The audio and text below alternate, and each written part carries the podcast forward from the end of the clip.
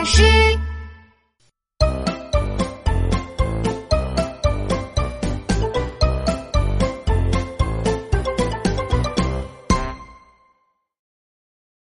我把爸爸弄丢了。今天是企鹅小福的生日，这可是个大日子。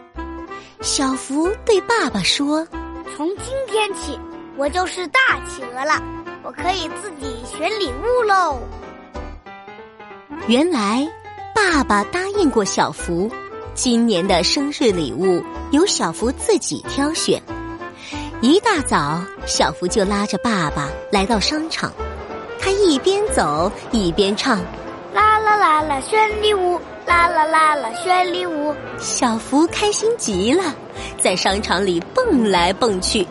爸爸对他说：“小福，要跟紧哦，不要走丢了。”“不会的，我已经长大了。”商场真大呀，好多好多好吃的。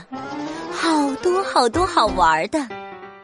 这时，小福看到一辆怪兽卡车，还会变形呢。他大声地说：“怪兽卡车就是它了！”小福兴奋地跑了过去，拿着怪兽卡车说：“这个轮子多大，多酷啊！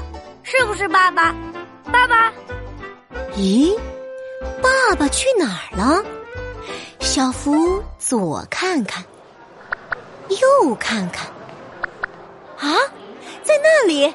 他跑过去，抱着爸爸的大腿。爸爸，我选中礼物啦！一个陌生的叔叔转过来对小福说：“呃，小朋友，你在找爸爸吗？”嗯，怎么不是爸爸呀？小福赶紧松开手，跑开了。商场里的人太多太多了，小福看到的全都是大人们的腿。不一会儿，他就迷路了。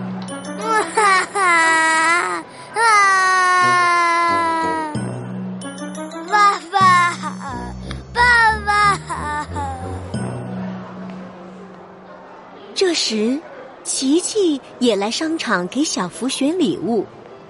他看到小福一个人在哭，琪琪赶紧走过去问：“嗨，小福，你怎么了？”“我把爸爸弄丢了。”“哼哼，你别担心了，小福，我们有魔法巴士嘟嘟，他什么都知道。”琪琪安慰小福，连忙念起了咒语：“宝宝巴士嘟嘟嘟。”小小魔法闪亮亮，咒语念完，一道彩虹出现了，魔法巴士从彩虹桥上开了过来。当当当当，我是嘟嘟，我来了。琪琪，你找我什么事呀？嘟嘟，小福找不到爸爸了，怎么办啊？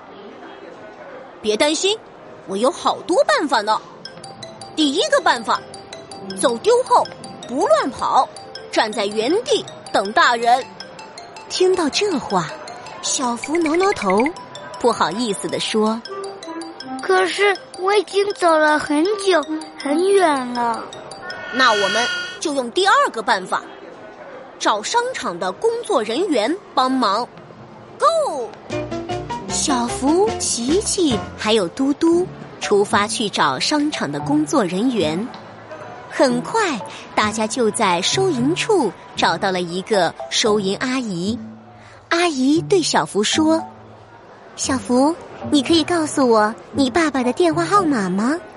我帮你联系他。”嗯，我想想，一，一，哎呀，我本来记得的。小福太着急了，把爸爸的电话号码给忘记了。嘟嘟看小福失落的样子，连忙说：“别担心，我还有第三个办法呢。第三个办法就是去广播室播寻人启事。”小福听了嘟嘟的话，又犯难了，该去哪里找广播室呢？突然，他看到服务台有个穿制服的叔叔。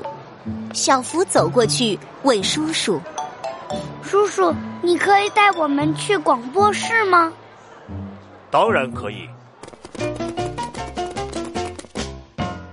广播室里，一个漂亮阿姨接待了他们。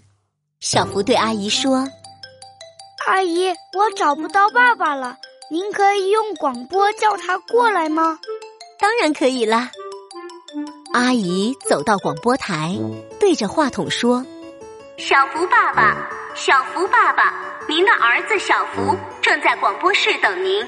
小福爸爸，小福爸爸，您的儿子小福正在广播室等您。”没过多久，小福爸爸满头大汗的跑了过来，